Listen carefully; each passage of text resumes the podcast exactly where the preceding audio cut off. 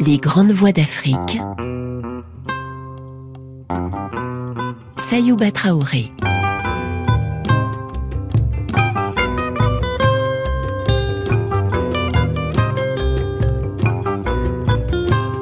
Aujourd'hui, dans les grandes voies de la littérature africaine, le poète, romancier et nouvelliste congolais Jean-Baptiste Tati Louta.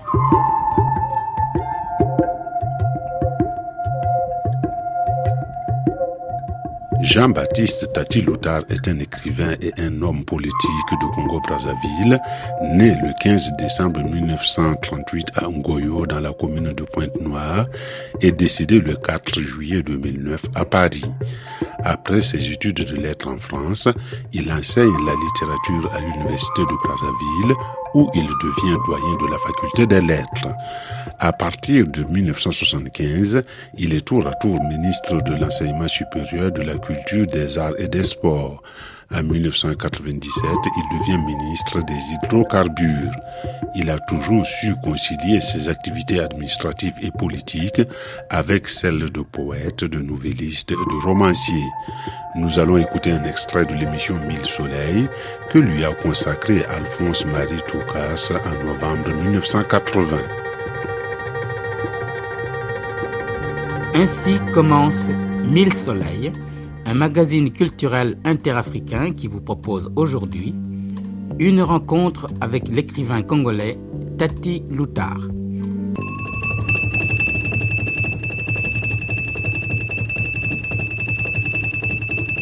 Rencontre avec Tati Loutard. Patrick Acnin l'a rencontré à Brazzaville.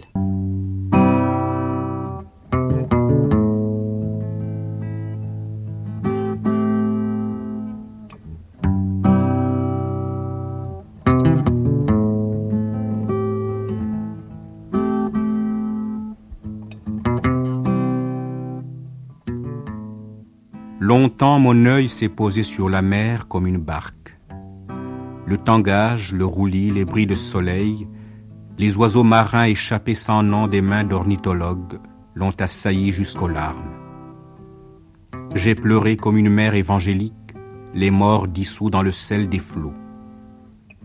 L'herbe a bleui dans le train du retour, je ramène dans mes yeux le bleu de la mer. Tati Loutard,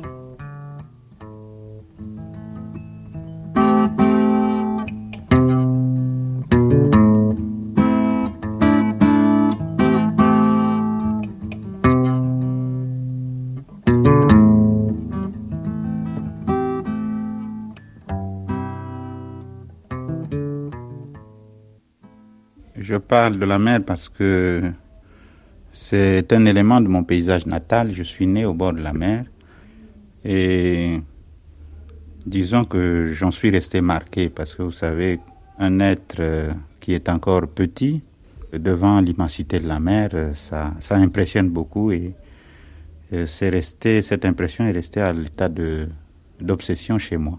Je suis congolais et je suis né euh, à Pointe-Noire, c'est sur la côte. Et j'ai grandi, euh, euh, disons, au bord de la mer et j'ai dans ma famille une, forte proportion de la famille africaine au sens où, que vous connaissez, donc la famille au sens large. J'ai dans mon ascendance une forte proportion de pêcheurs. Et je crois que cela m'a lié davantage au, fait de la mer. Ensuite, euh, je suis resté assez longtemps dans la ville euh, de Pointe-Noire, euh, qui n'est pas loin de la mer, mais disons que si la mer revient souvent, c'est par son absence au moment où je me suis trouvé à Brazzaville. Et à partir du moment où je me suis éloigné de, la mer, euh, où je suis parti en France, euh, disons que c'est là que je me suis aperçu que j'étais obsédé par la mer.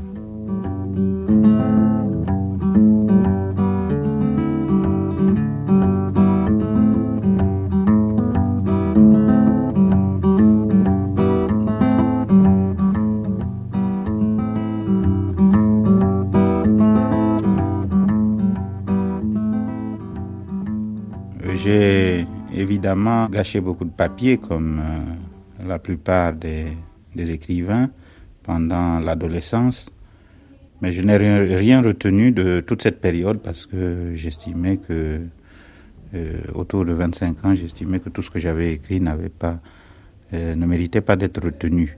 Il y a eu une lente maturation. J'ai beaucoup lu des écrivains étrangers, des écrivains africains et j'ai en quelque sorte assimilé et repensé ce que j'avais j'avais lu et c'est à partir de ce moment que je me suis mis à de nouveau à écrire et que j'ai commencé à retenir. Disons, c'est autour de l'âge de 24 ans, 25 ans. Je ressens profondément le fait que euh, la littérature n'a rien à voir avec la biologie. Euh, ça, c'est un, un premier point qui m'éloigne, disons, de, de la négritude. Personnellement, je préfère, euh, disons, traiter de l'homme concret plutôt que de ce, du nègre, c'est-à-dire au fond d'un archétype, d'un personnage euh, euh, purement imaginaire, parce que on le trouve un peu partout et, et nulle part, tandis que je me sens beaucoup plus à l'aise quand je parle du Congolais que je connais, dont je connais la sensibilité, l'imagination, euh, dont je connais les réactions. En tant qu'écrivain, je me sens loin de la négritude. Je, n'exalte pas les valeurs de la race, s'il y a des valeurs que j'exalte, ce sont les valeurs de l'homme congolais, mais un être concret. Dans vos poèmes, Tati Loutard, on retrouve plutôt les, les, déshérités de la terre, les gens qui sont pauvres, les chômeurs, les, pêcheurs qui, qui partent en mer et qui s'aventurent et on ne sait pas si la pirogue ne va pas revenir toute seule. Je veux c'est un besoin pour vous d'être euh, le plus près possible de votre peuple Dans ma famille, euh, il y a eu une forte proportion de pêcheurs, euh, d'hommes du peuple en quelque sorte, et moi-même, euh, ayant été euh, orphelin de père très tôt, ma mère est, retournée un peu dans sa famille où il y avait beaucoup de gens qui n'avaient pas une situation sociale assez euh, élevée. Ça m'a permis de connaître ce monde-là et finalement, quand je me suis trouvé dans un autre paysage humain en France, ce monde est revenu et finalement c'est remonté au niveau de la, conscience et dans les souvenirs, parmi les souvenirs, et, je me suis mis à, disons, à parler dans mes poèmes euh, de ces hommes que j'ai connus pendant l'enfance et euh, aux souvenirs desquels je suis encore très attaché. Baobab, je suis venu replanter mon être près de toi et mêler mes racines à tes racines d'ancêtres je me donne en rêve tes bras noueux et je me sens raffermi quand ton sang fort passe dans mon sang. Baobab, l'homme vaut ce que valent ses armes. C'est l'écriteau qui se balance à toute porte de ce monde.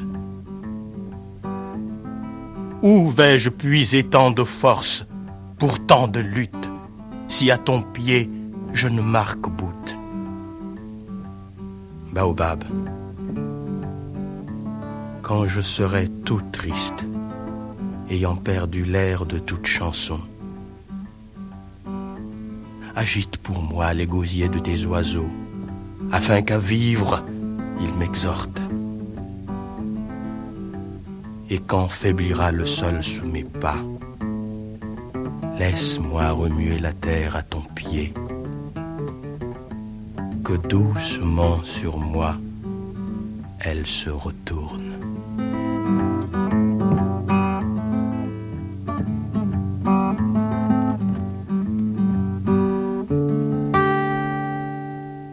Vous aviez quel âge, monsieur Tatiloutard, Jean-Baptiste Tatiloutard, au moment de l'indépendance? Au moment de l'indépendance, j'avais 22 ans, donc j'étais un homme déjà formé. Et vous étiez à ce moment-là à Brazzaville?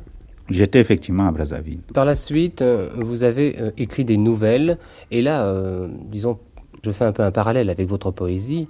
Euh, vos nouvelles sont d'une euh, simplicité à lire, tandis que vos poèmes sont parfois un petit peu plus hermétiques, un peu plus compliqués. Je crois qu'il faut prendre le temps de comprendre votre poésie, tandis que toutes vos chroniques congolaises, vous avez pris des faits euh, de la réalité quotidienne et disons des, des faits divers, et je crois que là, tout le monde, tous les Congolais, tous les Africains peuvent saisir un petit peu tout ce que vous avez voulu dire. Pour quelle raison avez-vous voulu écrire des nouvelles plutôt que des poésies? Dans la carrière d'un poète, euh, il y a ce que je pourrais appeler des moments désertiques. il vous prend envie en ce moment-là de combler ce vide par quelque chose. Et c'est en ce moment-là que euh, je rencontre la prose, je rencontre euh, la nouvelle, un peu comme le repos du poète. Cette peinture sociale qu'on trouve dans les, chroniques congolaises, on peut dire que vous, ne mâchez pas vos mots, disons que vous n'êtes pas très tendre avec le Congolais, euh, disons que ce soit l'homme ou la femme congolaise. Je crois qu'on sent de toutes parts euh, l'arrivisme social. J'estime personnellement que il n'y a aucune complaisance à avoir vis-à-vis de des aspects négatifs de la, de la société. Je crois que l'écrivain doit aller euh, jusqu'au bout de la critique.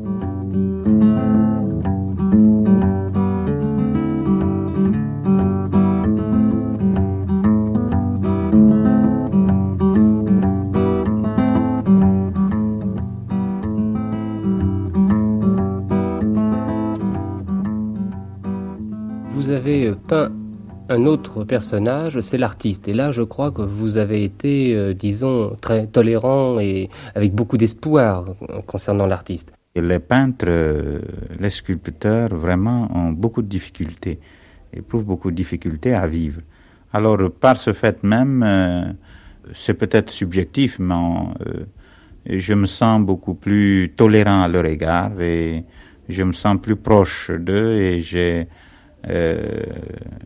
j'esquisse souvent des portraits peut-être euh, un peu flattés, mais euh, disons que ce sont des gens qui me sont très chers. Tout notre vœu, c'est de pouvoir, euh, disons, extraire le fait culturel de l'emprise des marchands.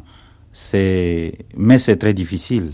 Vous savez, quand quand on est peintre, il faut bien que, que l'on vive de sa peinture et, et on se débat et quand il y a un, thème, euh, un tableau qui accroche, des motifs qui accrochent, on a tendance à les reproduire. Ça, c'est inévitable. Mais tout ce que c'est des gens qui vivent une, une, époque vraiment héroïque parce que notre peuple ne, ne fait pas vivre ses, peintres et ses sculpteurs. Et de ce fait, étant tributaire du, du client étranger, il y a un peu, euh, disons, du calligraphisme. Mais je pense que petit, on en sortira avec euh, le développement économique.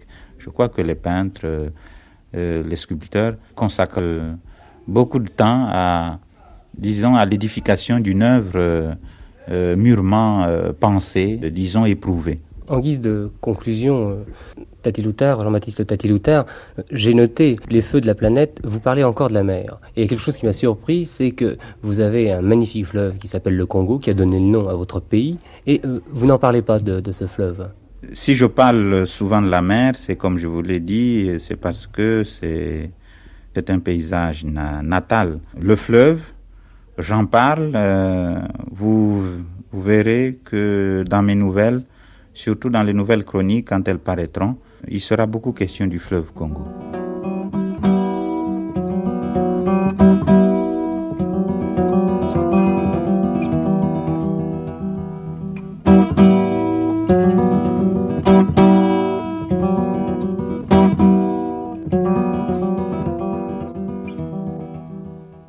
Considéré comme l'une des voix majeures de l'Afrique francophone, Jean-Baptiste Tiloudar a publié une dizaine de recueils de poésie et obtenu divers prix. Son activité poétique déployée sur une trentaine d'années a donné forme à une réflexion profonde sur l'art et la vie, la nécessaire réconciliation des contraires, ce qui lui valut de devenir leader du mouvement culturel congolais. Dans cet extrait de Mille soleils d'Alphonse Marie Toukas en juin 1981, Jean-Baptiste Tati Loutard évoque la vie culturelle de son pays, fait le point sur le monde littéraire au Congo et parle des difficultés de publication dans son pays. Avec cette musique commence le magazine culturel interafricain Mille Soleils. Nous débuterons notre programme avec une visite au Congo qui nous fera rencontrer l'écrivain Jean-Baptiste Tati Loutard. Jean-Baptiste Tati Loutard. Françoise Liger l'a rencontré à Brazzaville. Jean-Baptiste Tati Loutard, et là c'est un peu au, au ministre que je m'adresse, est-ce que vous pourriez me faire un petit peu le point sur les lettres congolaises actuellement? Je crois que dans tous les domaines, euh, dans tous les compartiments culturels en quelque sorte, il y a un bouillonnement. Malheureusement, ce que nous déplorons encore, euh, c'est le manque de support de l'action culturelle. Nous n'avons pas de maison d'édition et nous éprouvons beaucoup de difficultés parce que les, euh, éditeurs que nous sollicitons sont par eux-mêmes déjà dans leur pays submergés de manuscrits, on peut dire. Il n'y a que la qualité qui passe et vous savez qu'il y a beaucoup de qualité ailleurs. Nous n'avons pas de maison de, pressage de disques et dans ce domaine-là, il y a un grand bouillonnement également. Nous n'avons pas de salle de théâtre, même dans la capitale, euh, digne de ce nom, euh, alors que le monde théâtral est également en, plein bouillonnement. Euh, nous avons rien qu'à Brazzaville près d'une vingtaine de troupes et qui s'expriment de façon intense et nous n'avons qu'une malheureuse salle de spectacle et c'est vraiment très gênant. Donc euh, ce que je peux dire c'est qu'il y a une vie culturelle mais nous devons travailler, disons en tant que pouvoir public, nous devons travailler, travailler à mettre en place les, les supports de cette action culturelle afin que euh, qu'elle s'exprime de la façon la plus normale, qu'elle euh, puisse s'épanouir, parce que euh, c'est lié, vous savez.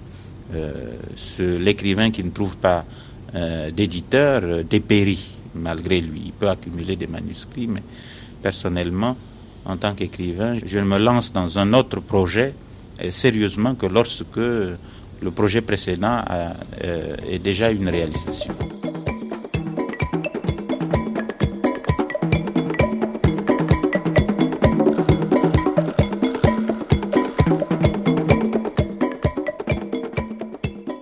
Vous avez annoncé vous-même que très prochainement il y aurait une maison d'édition de disques au Congo. Est-ce qu'il y a également un espoir pour les éditions de livres? Il y aura effectivement bientôt euh, une maison de disques en fait, nous l'avons déjà eu. Mais euh, l'usine qui avait été montée était d'une technologie dépassée.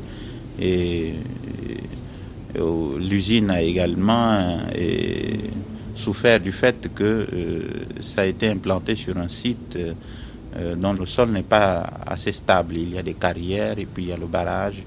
D'un côté, pour les, les appareils de haute précision, ça a été, on peut dire, fatal. Maintenant, nous avons choisi un autre site et nous, nous avons même euh, signé une convention financière avec une société qui va pouvoir euh, nous construire d'abord un studio, euh, puis l'usine de pressage après.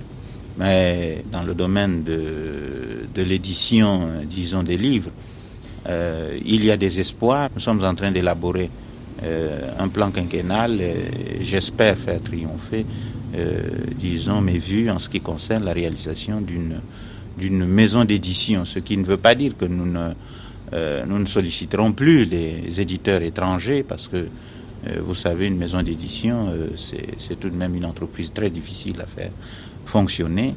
Et nous pensons que pour des écrivains qui se sont déjà imposés sur le plan international, euh, ils pourront toujours solliciter des éditeurs euh, plus prestigieux pour euh, que, disons, leur renom puisse croître.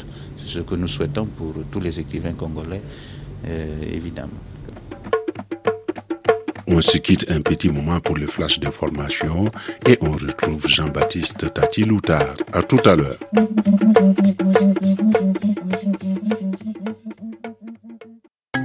Tout à l'heure sur RFI. Les grandes voies d'Afrique. Sayouba Traoré.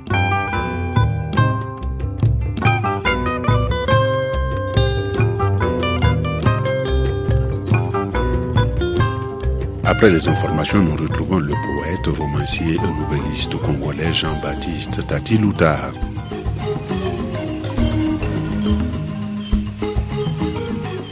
Les auditeurs de longue date n'ont pas pu oublier le concours de nouvelles de Radio France Internationale, l'équivalent littéraire du prix découverte de RFI en matière de musique.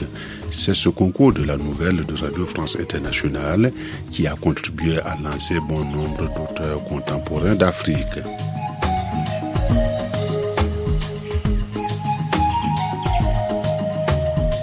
Dans cette seconde partie des grandes voix de la littérature africaine, nous allons écouter des extraits de l'émission à propos de la nouvelle que Hélène Hortin a consacrée en août 1985 à la nouvelle Le Vertige de Jean-Baptiste Tatuilouta. Pour vous remettre dans l'ambiance, nous avons choisi de garder l'annonce officielle de ce concours de la nouvelle de Radio France Internationale. Vous qui êtes écrivain, débutant ou confirmé, participez au concours de la meilleure nouvelle de langue française. Pour cela, envoyez un ou plusieurs textes inédits, soit à votre radiodiffusion nationale, soit à l'Agence de coopération culturelle et technique, soit à Radio France Internationale. Les meilleurs textes seront récompensés. À propos de la nouvelle.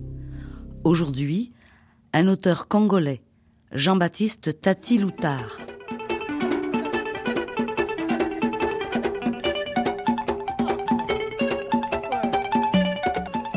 Jean-Baptiste Tati Loutard est né le 15 décembre 1938, à une dizaine de kilomètres de Pointe-Noire, à Ngoyo. Il poursuit ses études secondaires à Brazzaville.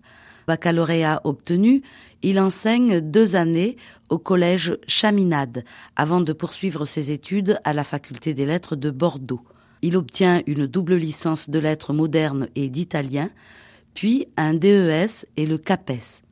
De retour au Congo en 1966, il enseigne la littérature à l'école normale supérieure, puis à l'université de Brazzaville, tout en poursuivant des recherches sur les apports européens dans la littérature africaine contemporaine.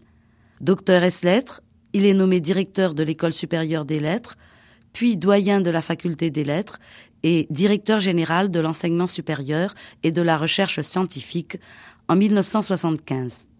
Son œuvre littéraire est considérable. Après Les poèmes de la mer, qui témoignaient d'un extraordinaire talent, il écrit plusieurs autres recueils de poèmes. Les racines congolaises, L'envers du soleil, Les normes du temps. Deux recueils de nouvelles, Les chroniques congolaises et Les nouvelles chroniques congolaises. Il publie une anthologie de la poésie congolaise d'expression française et enfin Le dialogue des plateaux en 1982. Ministre de la Culture depuis 1975, il est l'un des plus remarquables écrivains de son époque.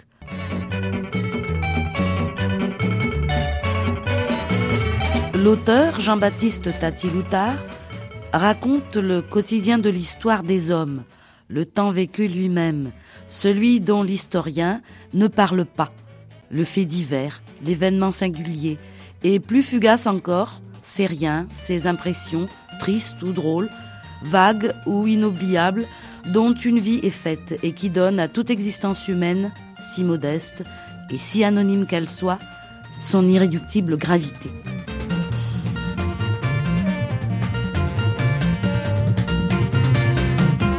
Extrait des nouvelles chroniques congolaises, voici Le Vertige, chronique d'un moment de la vie d'un homme politique.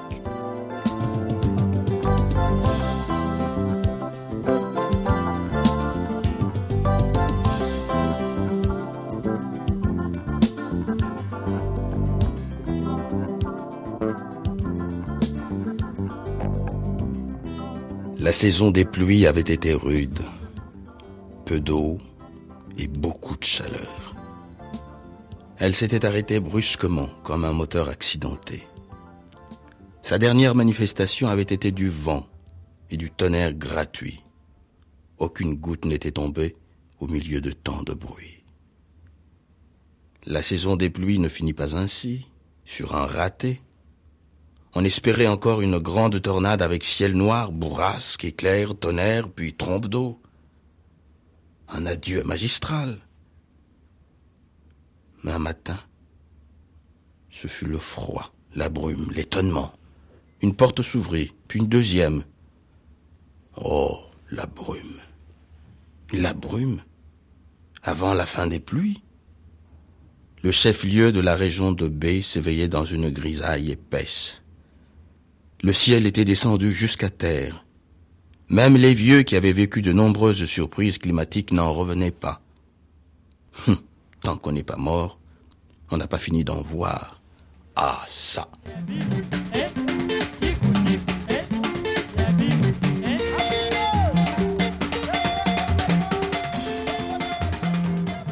Le Toumou marchait dans la brume, d'un pas ferme, les bras croisés, collés au dos, l'air bien concentré. Lorsqu'il atteignit la place de la Révolution, il jeta un coup d'œil du côté de la tribune. On venait de couvrir celle-ci d'un rouge qu'on distinguait à peine. Il prit la rue principale, dépassa le centre hospitalier, les quelques logements des fonctionnaires sans leur accorder le moindre regard et poursuivit son chemin vers le pâté des cases, où la vie quotidienne est un miracle permanent de conservation humaine. Au sortir des chaleurs d'avril, le Toumou se sentait plus alerte que jamais dans ce bain de brume, dans cette rue opaque livrée à sa seule présence. Il fendait ce coton humide qui se reformait aussitôt derrière lui. C'était son premier bain de la saison. Il percevait des bruits vagues comme les échos d'une vie sans éclat. Les toitures basses des maisonnettes étouffaient des médiocres amours, des scènes de ménage, des maladies, des gènes. La brume dissolvait tout ce qui pouvait en sortir. Il dépassa les dernières habitations et emprunta la route qui va vers le district de L. La route se confondait avec la nature. Il marchait avec assurance, sachant que le chemin est droit et sans marre. Les oiseaux engourdis par le froid brusque poussaient des cris timides. Était-ce dans l'herbe ou dans les arbres? La brume le grisait. Il se découvrait des forces qui lui semblaient inépuisables. On aurait dit la sensation d'une régénérescence interne, celle qui fait bourgeonner les plantes à l'approche de leur belle saison. Mais ici, entre l'homme et la plante, les effets du temps sont inversés. Ce qui vivifie l'un dessèche l'autre. L'automou poursuivait sa marche dans ce matin poudreux. Un soleil teigneux fit son apparition et entreprit un cheminement d'araignées. Il soumit la brume à l'exsudation. La transparence s'installait. Le bifurqua sur un sentier menant vers une colline qui domine un vaste paysage. L'herbe fine pliait sous la rosée forte et froide. D'habitude, à cette heure, les pieds les pagnes des braves paysannes auraient déjà nettoyé le sentier. Mais cette brume inaugurale intimidait. Le soleil se ragaillardissait. Le rideau tombait. La rosée se colorait. Le paysage s'ouvrait.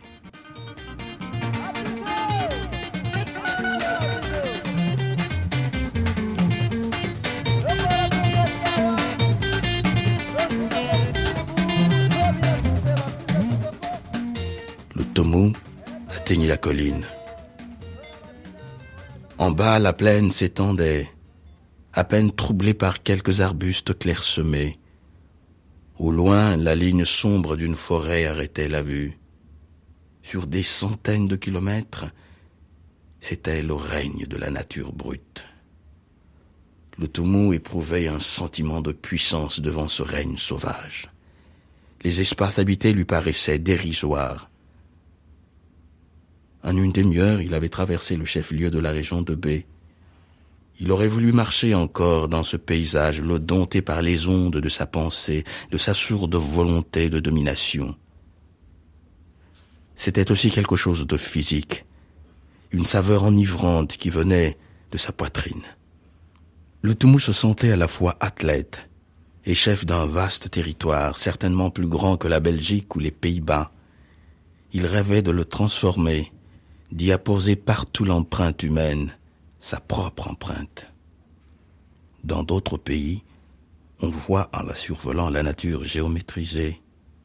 L'homme n'a pas fini de dober la nature, de la terrasser, de la dépecer.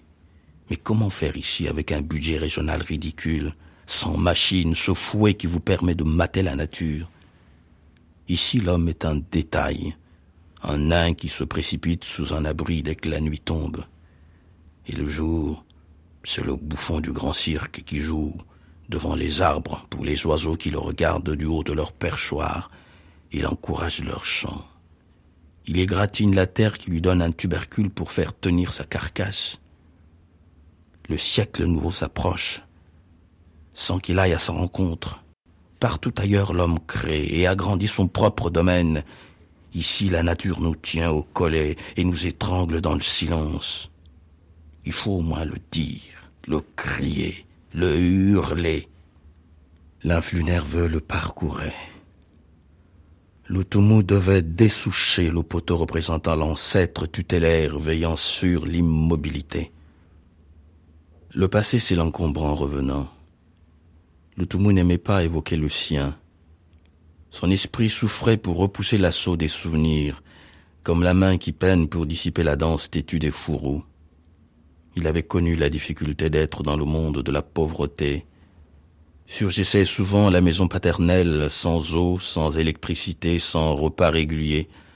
Parfois c'étaient les bains des rues, dans des flaques d'eau après la pluie et la gifle venue d'une main calleuse de la part d'un passant éclaboussé. Et l'école, une montagne dans le paysage de l'enfance, c'est un tableau foisonnant, rutilant de tons chauds, la vie professionnelle, souvent plus longue, n'a que des tons froids. Elle avait été jusque-là morne, ponctuée d'ordre, d'hochements de tête, d'ossements d'épaules. Être commis des services administratifs et financiers, c'est l'indication la plus vague de nos emplois à la fonction publique. On regarde les chefs crânés au bureau, dans les voitures. On les voit partir en mission. On les accompagne à l'aéroport. On porte la mallette. On n'a aucun horizon ouvert dans aucune des directions de la société. Il fallait sortir du ghetto.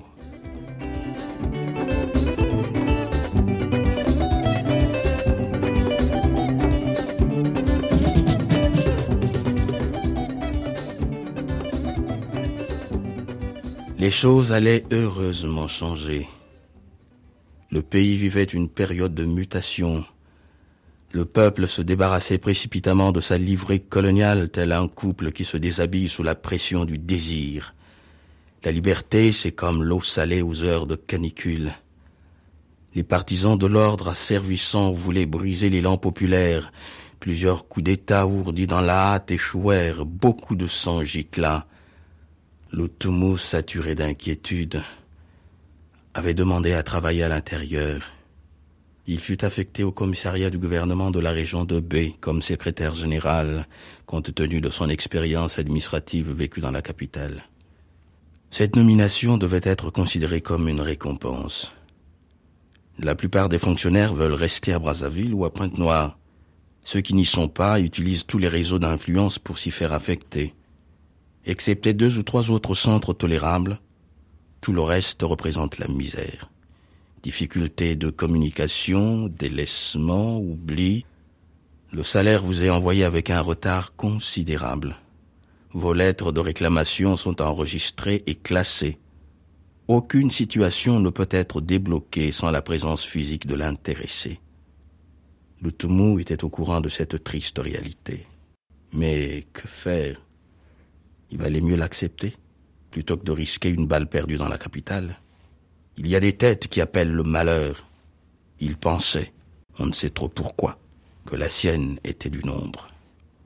Tout en menant une existence médiocre, il constatait avec un certain étonnement qu'il était au fond très attaché à la vie.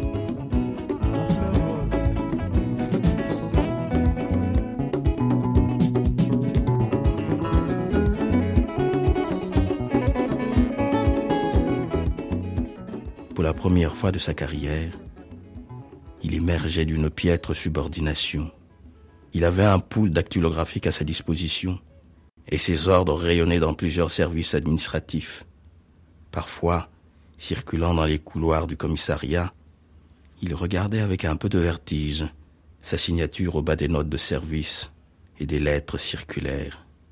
Cependant, la morosité ne tarda pas à le gagner. La vie citadine est une drogue. Il trouvait ici la vie terne, même par les plus beaux jours. Le soleil pouvait claironner sa lumière, la pluie pouvait tomber à verse, la routine administrative égalisait en lui les écarts de température. Il remarquait à peine les mouvements des agents, les différents tons des conversations, les changements de toilette des femmes, les soucis, les désirs, les espoirs secrets, tout ce qui colore quotidiennement les yeux, la bouche, le front n'attirait pas son attention. Il lui manquait tout un climat, l'atmosphère des rues, les informations de radio-trottoir, la musique des bistrots, le mouvement des avions, les mille risques d'une vie trépidante, accidents de circulation, affrontements politiques. Il avait pourtant été un spectateur. Il ne savait pas que notre être est plus vaste que ce que nous sommes physiquement et spirituellement. Il se sentait amputé. L'exercice du pouvoir devait compenser tant d'absences. Intérieurement, il attendait. La vie politique, au chef-lieu de région, était morne, parfois même irritante. La manie des réunions sévissait parmi les responsables. Tout était prétexte à débat. On ne prenait aucune sanction à l'encontre de ceux qui étaient reconnus coupables de fautes même lourdes. On entendait dire Dans ce pays, si sujet à de fréquents changements, celui que vous frappez aujourd'hui peut devenir votre supérieur hiérarchique demain. Alors, il faut faire attention. On acquiesçait de la tête et on passait à un autre point de l'ordre du jour. On observait un fait sidérant. Chacun voulait prendre la parole au moins une fois afin d'éprouver la satisfaction d'avoir dit quelque chose. On lâchait souvent des platitudes dans le genre Je suis d'accord avec celui qui vient d'intervenir. C'est tout ce que je voulais dire, camarade président. Merci. Les procès verbaux s'accumulaient. Les stencils et les rames de papier s'épuisaient bien avant le terme de l'exercice budgétaire. Les notes de service, les arrêtés, les rapports de mission prenaient une curieuse destination. On les retrouvait au marché, chez les vendeurs de beignets et de cacahuètes.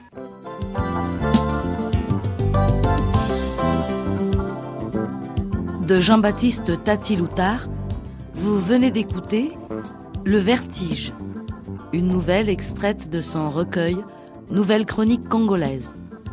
Texte lu par Pascal Zonzi, équipe de réalisation, Julie Gauche, Dominique Ravier.